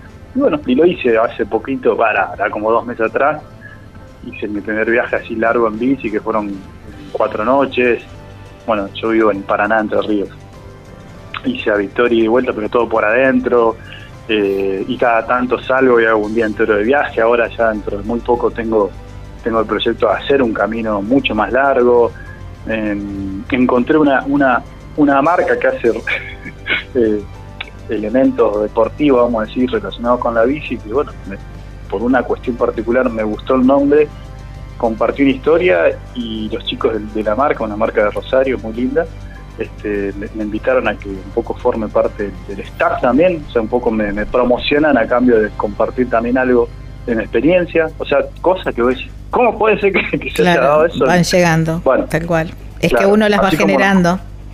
Claro, sí, y así como también, como decía vos al principio, nosotros nos conocimos de manera misteriosa, bueno, que es un poco lo que pasa cuando uno vive en esta modalidad del camino, del viaje, es como que te encontrás con personas que, que son, bueno, que parecen maravillosas, increíbles, que parecen milagros, o que lo son, y, y bueno, y así uno va, va creciendo. Tal cual. Me, para Antes que me salieron, para que me salieron un montón de, de preguntas y de ventanitas, no quería cortarte en el relato. Sí, Eh, sí, dale nomás. me quedan un montón, la gente va a empezar a preguntar después, pero bueno, que, eh, pero eh, quiero eh, en esta transición que vos hiciste, en esta, eh, en, en este cambio de vida, no transición, sino este cambio de vida, imagino que, que también lo traslado al, a los viajes y por eso, por eso voy puntual a esa pregunta.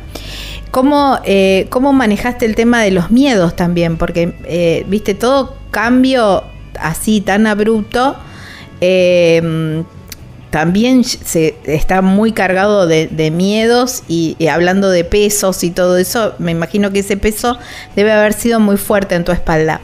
Y, y lo traslado también o lo, lo involucro a quien a lo mejor está pensando iniciar un viaje o algo en su vida, porque yo siempre, esto, ¿no? Esto que coincidimos en, en- en que el programa habla de viajes, pero en, eh, siempre con los viajeros, yo siempre digo, a lo mejor no es directamente un viaje, eh, llegar a un lugar o visitar un lugar o conocer un lugar, sino un viaje en la vida, un cambio de vida de, de alguna u otra manera.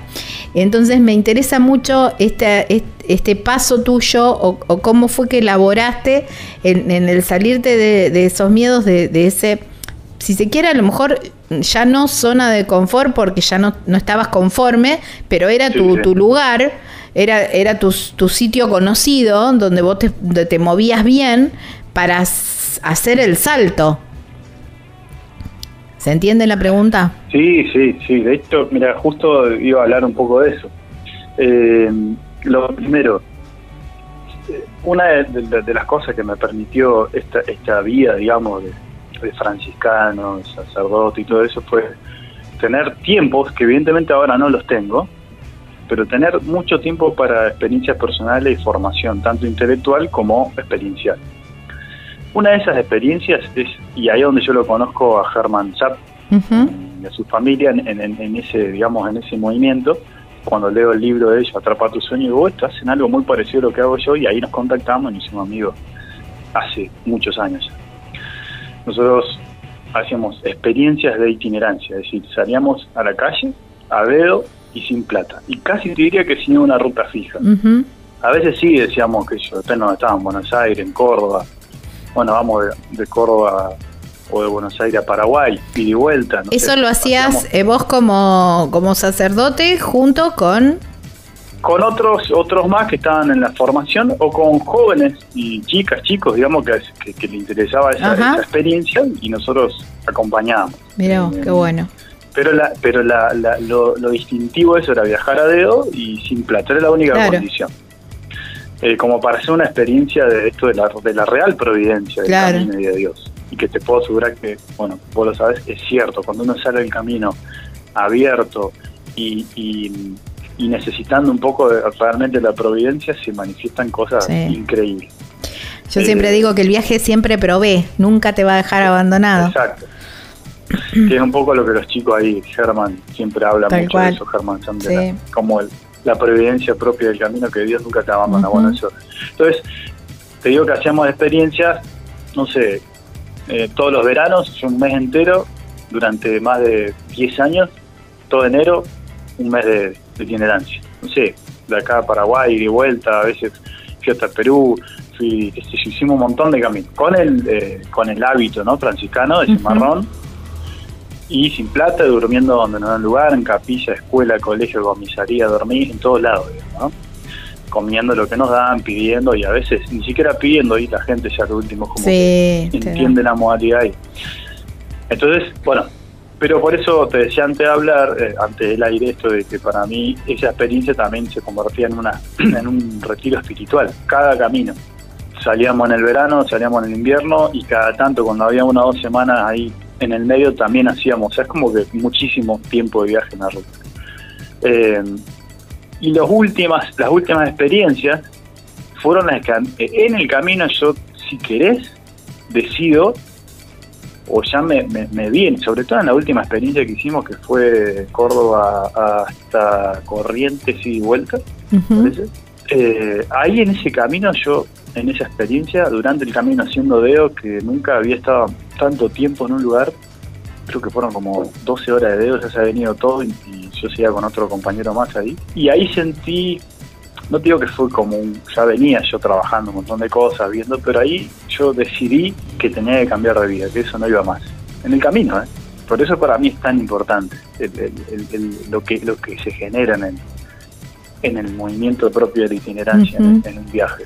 Bueno, de ahí, a ver, todo lo que tiene que ver, vos preguntabas por, por, lo- por los miedos y, y todo eso. Bueno, tanto como iniciar un camino y salir, decir, nos salimos sin plata, que, que sea lo que Dios quiera, bueno, las primeras veces era, era mucho miedo y era decir, chisto, ¿qué, ¿qué onda? ¿No va a funcionar? Bueno, bueno, siempre funcionaba sobradamente. Y como te digo, por eso a mí eso me, me- experiencialmente me dio valor para tomar una decisión tan grande como, como esta y como otras en mi vida. Y bueno, si yo me pongo, a ver, yo esto es lo que deseo, esto es lo que quiero profundamente. Cambiar de vida porque hay cosas que ya no van y que siento que estoy que, que yo estoy creciendo y desarrollándome por otros lados. Bueno, aunque tenga miedo, aunque tenga un montón de preguntas abiertas, si en el camino de la itinerancia, de los viajes, dicen, nunca me pasó nada malo, ¿por qué me va a pasar ahora? ¿Me entendés?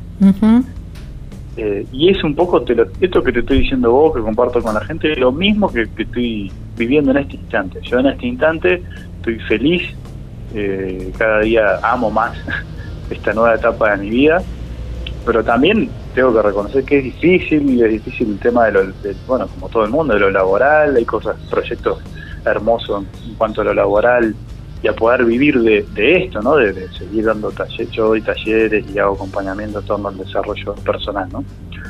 Que es un mix de espiritualidad, de filosofía, de psicología, que son todas las cosas que yo estudié. Pero a veces está difícil, digamos, ¿no?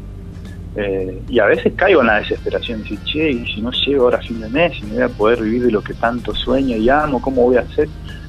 Y vos sabés que lo que me, lo que me salva de ese pensamiento, digamos, eh, viciado, que, que tiende hacia, hacia la desesperación, es justamente, che, pero si vos, a vos en el camino nunca te, te faltó nada, diciendo que estabas realmente en la lona. Claro. Eh, literalmente hablando, ¿eh? Eh, me pasó ahora cuando fui en, en bici también, me largué, no preparé mucho el viaje, fui y fue hermoso, digamos, ¿no? Nosotros no me pasó nada físicamente, ni con la bici, ni con todo, o sea, perfecto.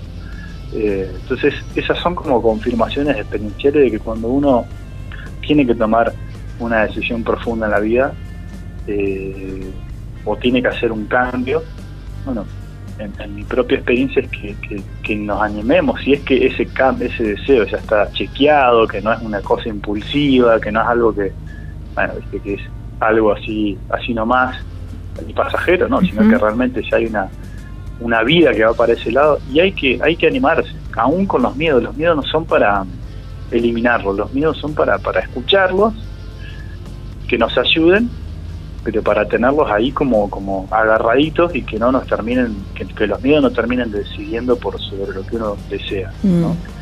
Pero hay que animarse, la única forma de vencer ese, ese, ese miedo es largarse el camino, como sea, en la decisión que sea, si es un camino literal que uno va a emprender, un viaje, digo, físico, o un viaje espiritual, un viaje interior, eh, porque bueno, también cuando yo, yo, soy un, un explorador del misterio humano y en tantas cosas en las que me, he metido a nivel de, de, de- de trabajo introspectivo, de, de terapia, qué sé yo, que yo hice y que también estudio, estoy convencido de que cuando uno, o sea, la mejor forma de saber para dónde tengo que ir por los aspectos de la vida es escuchándose profundamente. O sea, la, la- la- la- la decisión siempre está dentro. Uno sabe más o menos para dónde tiene que ir. El tema es que, que no nos escuchamos. Escuchamos otras voces, escuchamos otras cosas, pero no nos escuchamos nosotros. Confiar, ¿no? Confiar en, en el instinto. Estamos hablando con Franco Caramuto. Así lo encuentran en las redes sociales. Ya venimos para una segunda parte. Vos elegí cómo moverte. Nosotros premiamos tus hábitos sustentables con el seguro de movilidad sustentable para autos híbridos o eléctricos y motos eléctricas. Protegemos tu auto o moto híbrido o eléctrico ante robo, incendio, inundación, daños por granizo y daños en cristales sin franquicia. Además, contás con un seguro de vida individual y auxilio mecánico por avería o accidente. Si te interesa contratar este seguro, consulta a tu productor asesor de seguros o llamanos al 0800 555 5787. Estás escuchando Viajero Frecuente. Encontranos en Facebook como Viajero Frecuente Radio, en Twitter arroba Viajero Radio, en Instagram Viajero Frecuente Radio. Vamos a viajar, si no es ahora, ¿cuándo? ¿Cuándo?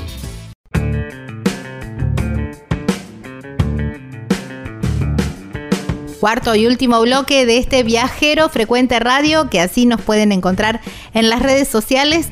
Y estamos charlando una linda, linda charla con Franco Caramuto. Por más que nos sintamos perdidos, desesperanzados, bueno, si uno se toma un tiempo y, practica esto de la escucha atenta, de escuchar, fíjate, no solo las emociones, mi, mi mundo interior, sino escuchar mi cuerpo. O sea, ¿qué dice mi cuerpo frente a lo que estoy viviendo y a lo que quiero? Eh, como te decía yo, cuando yo salgo al camino con la bici, o hacíamos estas experiencias de, de no tener absolutamente nada y salir sin plata y que yo, pero yo son los momentos felices de, de- entonces, momentos felices en mi vida es cada vez que no es que ahora no soy feliz, pero que concretamente feliz, donde me siento seguro, donde me siento es ahí cuando no tengo nada en el camino. O sea, eso mi cuerpo me lo dice, no es que lo estoy racionalizando. Pues, entonces, eh, eso, hay que confiar mucho más en lo que, en lo que uno tiene adentro y, y, y jugarse, digamos, lo, lo que tengamos a mano para animarnos a dar ese salto. Claro. Eso es lo que, lo que me parece. Porque, claro, tal cual, por ahí tenemos muchas, eh, eh, muchas invasiones desde otros lados también, ¿no? Porque, eh, lo- no sé, la presión eh, económica y lo, lo, lo pongo, sigo insistiendo porque vamos hablando eh, desde el, desde el mismo con el mismo paralelismo, ¿no? El viaje en un en emprender un viaje o emprender un cambio de vida es lo mismo. Lo económico, el que dirán, el que el que, que me dice el resto de la familia. A mí siempre cuando entrevisto a viajeros me gusta conocer y muchas veces empezamos con estas preguntas, ¿no? O con estas, eh, decir, che, ¿y qué dijo la familia? ¿Y, y- y qué opinó cuando decidiste hacer este cambio? Porque creo que también esas son otras voces que, que también interfieren y por ahí empañan un poco esa, esa intuición interior. Sí, eh, claro, claro que sí que hay presiones, porque creo que tiene que haber presiones. Es- es- o sea, sería como un, sería sería poco sano que no haya que no haya presiones, eh, que no haya miedos. Solamente alguien bueno, como estudiamos, digamos, esos, esos casos más en el ámbito de lo terapéutico, cuando hay alguien que es que no tiene miedos, significa que no tiene un sistema defensivo interno que capaz hace cualquier cosa, pero no, no tan en el buen sentido. O sea, el miedo y la presión son signos de sanidad, eh, porque hay un instinto de protección, de autoconservación de la especie que, que necesita de eso, y está bien. No sé, yo por ahí escucho, no, porque no hay que tener miedo, o el miedo hay que erradicarlo, otras otras personas que hablan también a veces en las redes que dicen, no, eso está muy mal, o sea, el miedo hay que amigarse del- con el miedo, hay que amigarse con las presiones. O sea, me refiero a amigarse a no luchar, dejarlas que estén, porque por algo están. O sea, nos vienen a dar, a traer una información. Eh, no- no- o sea, yo me conozco, yo, Franco, me conozco más, no sé, por mis miedos que por mis no miedos, no sé cómo. Claro. O sea, Ujú. El miedo es un factor que te ayuda a- de autoconocimiento muy fuerte, eh, que, te, que te indica incluso por dónde ir con más cuidado o por dónde no ir directamente. Ujú. Cosas que yo siento que son un límite, bueno, no me voy a meter ahí porque no es que, que el miedo, como decía mi abuelo, es sonso, o sea, el miedo sabe, digamos, sea, es, es, es para escuchar. Entonces, las presiones también. Pero lo que yo no, por ahí no, no en mi experiencia, no, no, te- no compartiría es que, bueno, decidir cosas sobre todo proyectos de vida, intuición y deseos en función de los no puedo propios de mis miedos de las presiones. Claro. Ahí sí me parece que la vida se hace un poco chata, un poco pobre. Eh, Y pesada también. Y pesada, sí. Y si uno se queda en el, en el que dirán, o bueno, esto de, la- de las personas que más nos interesan, porque una cosa el que dirán del, del vecino, Sí, sí. o, o de un Twitter, digamos, un, tweet, eh, un tweet, digamos, no, o sea, eh, pero otra cosa es lo que diga mi papá, mi mamá, mis hermanos, mi pareja, la gente, o sea, ahí sí se juega un poco la, uno siente que se juega la vida. Pero bueno, también uno tiene que entender que, que hay movimientos que va a ser, como te habrá pasado a vos seguramente, que hay movimientos que no, que uno lo sabe muy adentro en lo profundo y que, y que muy pocas personas te van a entender o te van a acompañar. Eh, y que me parece lo lógico, me parece lo normal. Porque ahí está la adultez. Ahí viene la, la persona cuando se transforma en adulta, la persona es cuando entiende que vivimos acompañados, pero que en el fondo en muchas cosas estamos absolutamente solos y que hay muchas cosas que dependen solamente de nosotros. Tal cual. nadie, nadie las va a hacer por nosotros. Claro, es una sensación que te da miedo, que, que te genera eh, temor, que te genera angustia, desesperación, presión, todo. Pero me parece que ahí, justamente ahí, estamos parados en el, en el umbral para un despliegue de la vida, para un crecimiento o para una transformación o por un paso a otra dimensión, digamos, del ser. Eh, me parece que justo ahí es el umbral, digamos, que, que, que habilita otro estadio. La iluminación. ¿no? En el budismo se habla mucho de eso, cuando uno está cercano a alcanzar un punto dentro de, de la iluminación, que siempre la iluminación es infinita, pero bueno, tiene como estadios, siempre hay un, un umbral antes de, de- de frustración, de oscuridad, de miedo, de golpes externos que, que intentarían estar avisándonos que, que estamos próximos a, a dar un paso en, el- en la evolución humana. Hay que bancarse el, el palo. Viste que Claro, sí, eso te iba a decir. Sí, hay una frase de Charlie García que le preguntan eh, algo así como do- que él define lo que es el éxito, ¿viste? Ajá. Y dice, eh, bueno, viste allá que dice vos vas caminando y hay un grupo de personas que te pegan piña, te tiran piedras, este, te pegan palos, no sé qué. y- bueno, el éxito está después de eso, algo así, digamos. Claro, sí. Y también está el, el, el bancarse la, la- el chubasco también, ¿no? En la decisión. Y, y- y está en, eh, y ahí está la fortaleza también. Y de bancarse ese, ese, ese qué sé yo, es cuando también en el, lo pienso, ¿no? Todo desde, desde, lo- desde el viaje. Cuando en el viaje hay un momento, sobre todo si un viaje, hice muchos viajes caminando, nos atravesamos hice, eh, de mochilero, ¿no? Y a veces a- eh, haciendo dedo en auto y, y muchas veces haciendo eh, kilómetros sin, sin hacer dedo, ¿no? Las Ujú. altas estoy pensando en las altas, el cruce de las altas cumbres va- varias veces. Una hicimos de Córdoba a Villa María caminando también, nos llevó como una semana y media, como más de tres. Eh, y llega un momento en el camino que vos decís eso, che, no y más, me vuelvo, ya está. Me pasó ahora con la bici, en un momento, acá Entre Río tiene, su- había sido, tiene más subida que Monteverde, no sé. y había un viento en contra, y digo, ¿qué hago solo acá? O sea, es como Sí. un momento de, de quiebre que cuando se atra o sea, y ahí tenés dos opciones, o abandonar y te volvés, o realmente bancar como Bolívar Vasco y, y- y lo que pasa después de eso es, es una maravilla. Maravilloso, digamos, viene- claro. claro, porque ahí viene el...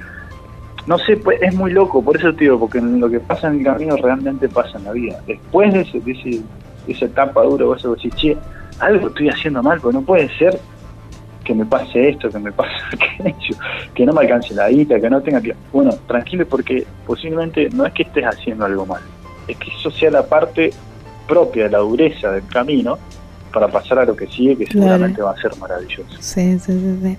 Y sí, seguramente yo también digo- el camino te está preparando, ¿no? Para, para, Claro. para atravesar. Te- exacto, te, te prepara el camino, la vida, el misterio, quien sea, digamos. Como que hay una preparación en la. Como cuando vos estudias una, una carrera, un oficio. ¿eh? Hay una preparación para. Che, a veces está preparado para lo que sigue porque, porque va a ser difícil, pero, pero necesito que para que llegue a este lugar, hacer un aprendizaje, una enseñanza, a ver qué pasa antes de llegar a eso.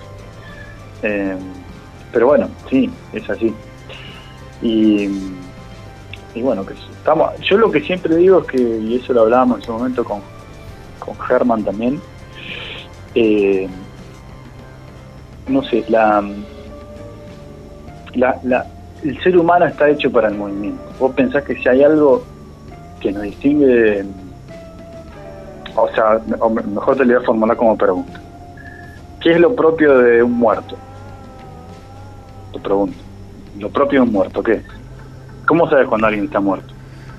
Y sí, pero no se mueve, tal cual. Porque se, terminó todo tipo de movimiento, Claro. no, tiene- no se le mueve, el, el- o sea, no respira, no late el corazón, no, se, no fluye la sangre, o sea, la muerte es igual a la quietud, ¿no? A esa quietud de estancamiento. Mientras haya vida hay movimiento, siempre. Entonces, eh, y nosotros ah, biológicamente y como especie hace muy poquito que dejamos de ser nómades.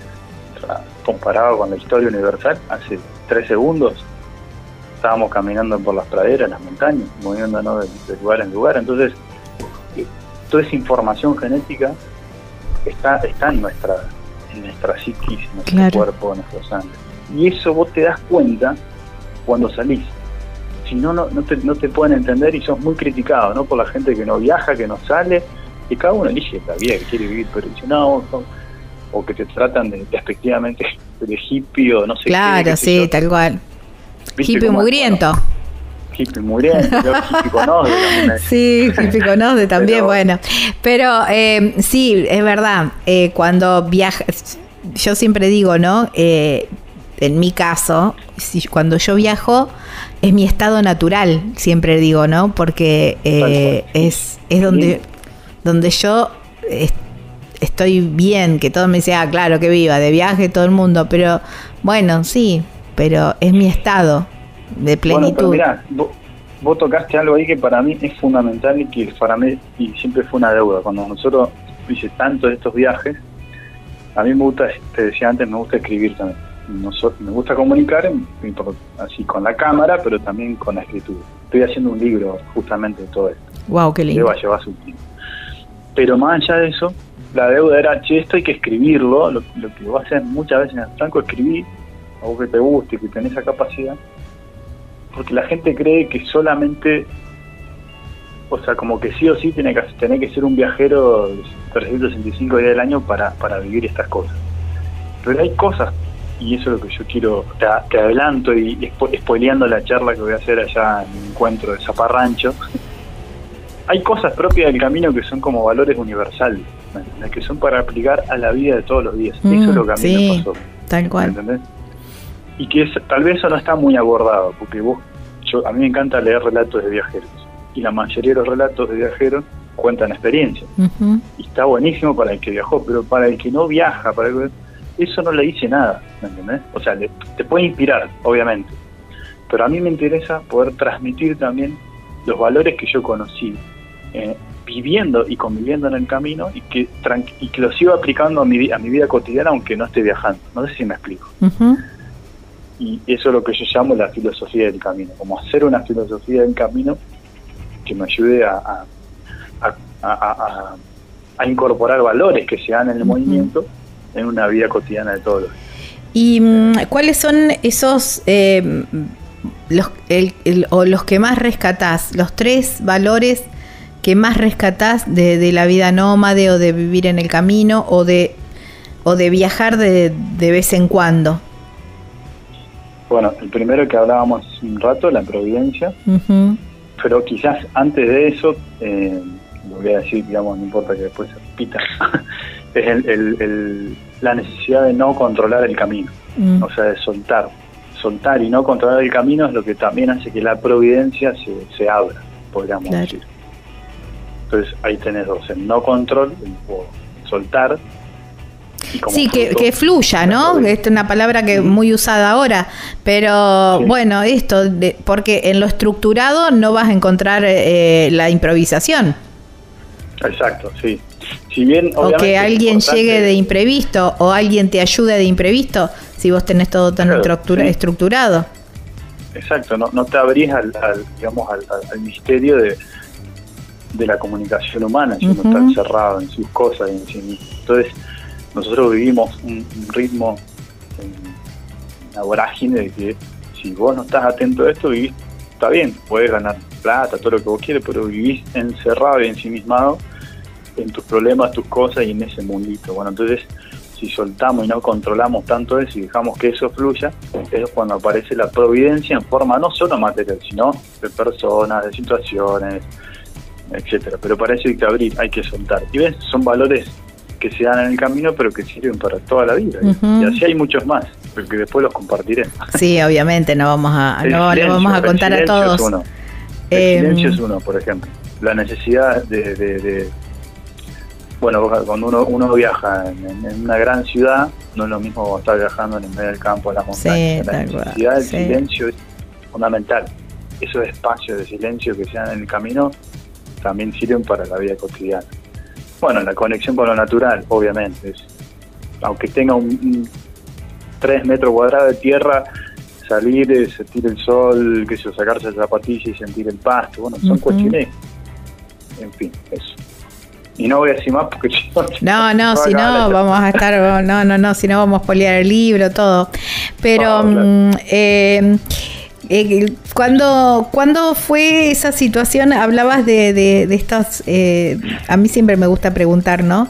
Esto de, mm, eh, y ya casi terminando, porque ya me estoy quedando sin tiempo, no puedo creer, porque siento como que recién empiezo a charlar con vos, Franco, pero va a haber una segunda parte seguramente. Dale. Eh, pero siempre me gusta preguntar a los viajeros, ¿no? Esto de, mm, che, ¿en qué momento dijiste qué hago acá? ¿Por qué no estoy sentada en el sillón mirando Netflix? Pero también eh, el- el- la otra, ¿no? De decir, eh, che, ¿cuál fue ese momento de decir la pucha que vale la pena estar vivo? Emulando un poco la, la película Caballos Salvajes. Eh, ¿te, te acordás de, de algunos de esos momentos así, de esos clics? Uh, mirá, sí, un montón. O sea, de, la- de, los, de los dos bandos. Eh, es que los dos hacen al viaje. Sí, por eso. Ahora, momento es que. Es que, a ver, te puedo compartir, tengo tan, tantas, tantos momentos así. En un viaje que hicimos hace bastante años atrás, estaba con otro compañero, un, un joven, digamos que eran del digamos, el grupo nuestro de jóvenes que quiso hacer la experiencia, y yo estaba ahí siendo frame, ¿no? Y estábamos en la rotonda ahí de Resistencia Chaco, que es recontra transitada, hay un montón de gente haciendo dedo y todos se iban cada cinco minutos, levantaban a alguien. Mm. Y, y todos los que estábamos, de hecho era un, era un grupo de seis, todos ya se habían ido. Así. Nosotros estuvimos ahí, creo que fue la primera vez que yo esperé tanto, digamos, que no sé, fueron nueve horas de espera ahí. No te puedo creer. Claro, y vos decías, pero Nueve ¿qué estoy horas. haciendo mal? Claro. Sí, sí, después esperé más, ¿eh? En otros lados esperé más, pero Sí. nueve horas porque era, eran las 10 de la mañana, 10, 11, 12, 1, 2, 3, 4, 5, 6, 7 de la tarde, recién ahí. Pero aparte se iban todo el tiempo, digamos, o sea, todo el tiempo venía una maestra. Sí, a vos no te elegían. Digamos, esa No, sensación. ¿Qué pasa? Que, a mí no me eligen. Y ahí fue como que sentí el, el, el- aparte, bueno, en el norte siempre hace calor y ahí creo que era octubre, noviembre por ahí, entonces hacía más calor todavía.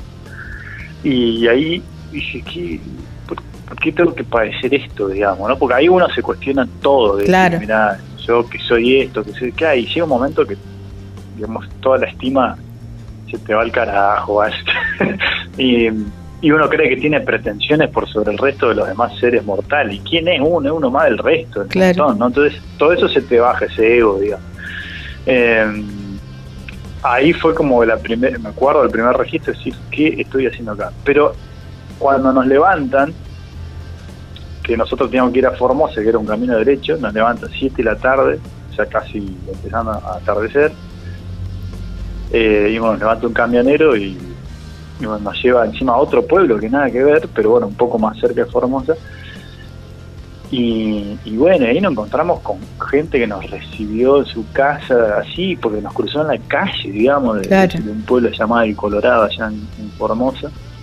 me invitó a comer, a dormir, o sea, siendo que na- nadie conocía a nadie, y fue una experiencia de familia tan hermosa, tan hermosa que, que, que me pasó eso muchas veces, y cuando vo- y me iba a dormir, de llorar, digamos, del- de, la- de- de las emociones en realidad, Claro. de un día de tanta frustración, pero que evidentemente todo, todo pasó por algo, porque nosotros teníamos que llegar a ese lugar. Claro.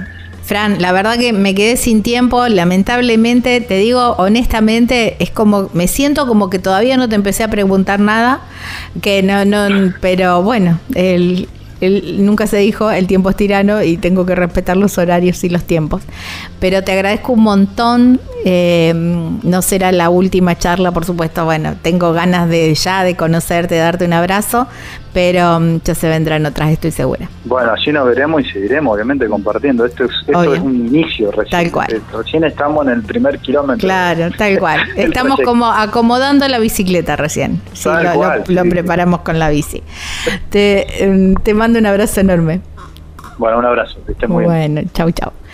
Wow, tremenda charla, ¿eh? Qué lindo, qué lindo conocerlo, qué lindo encontrarnos. Eh, lo encuentran en, en las, en las redes como Fran Caramuto, así lo encuentran. La verdad que fue hermoso conocer a Franco Caramuto y ya venimos para el final del programa.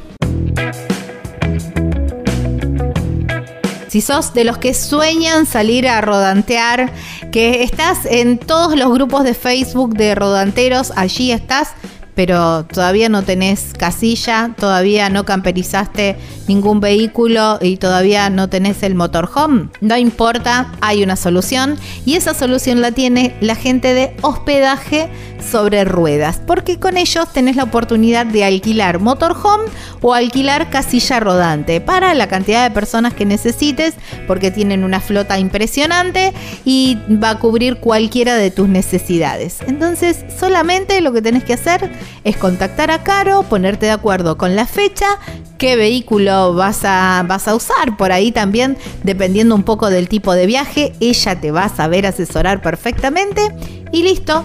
Ya vas a estar en ese grupo de, de rodanteros siendo rodantero.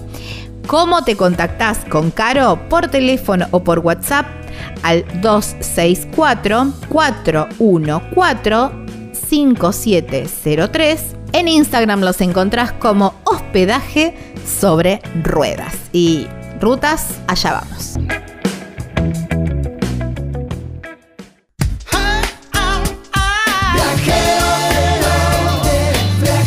Viajar es la respuesta, no importa cuál sea la pregunta. Estás escuchando Viajero Frecuente.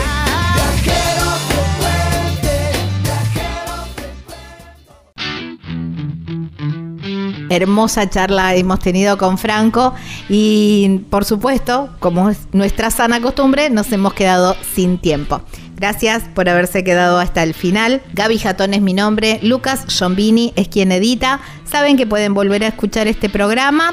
Este es el número 389 de Viajero Frecuente Radio y así lo encuentran en Spotify y en YouTube. Será hasta la próxima semana en esta misma radio, en este mismo horario, para seguir hablando de viajes. Disfruten, chau chau.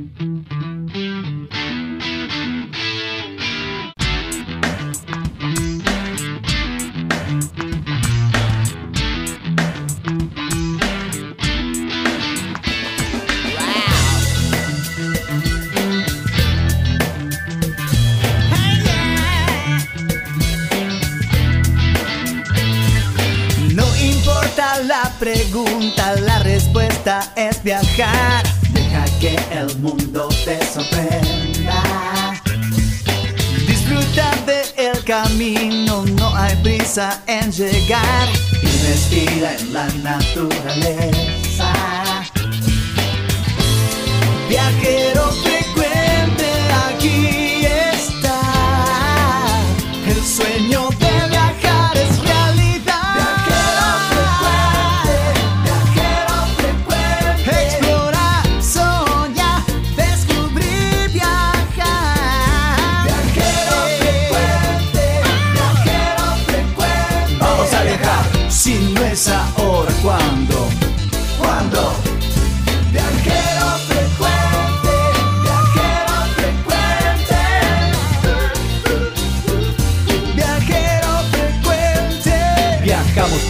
cambiarle la ropa al alma.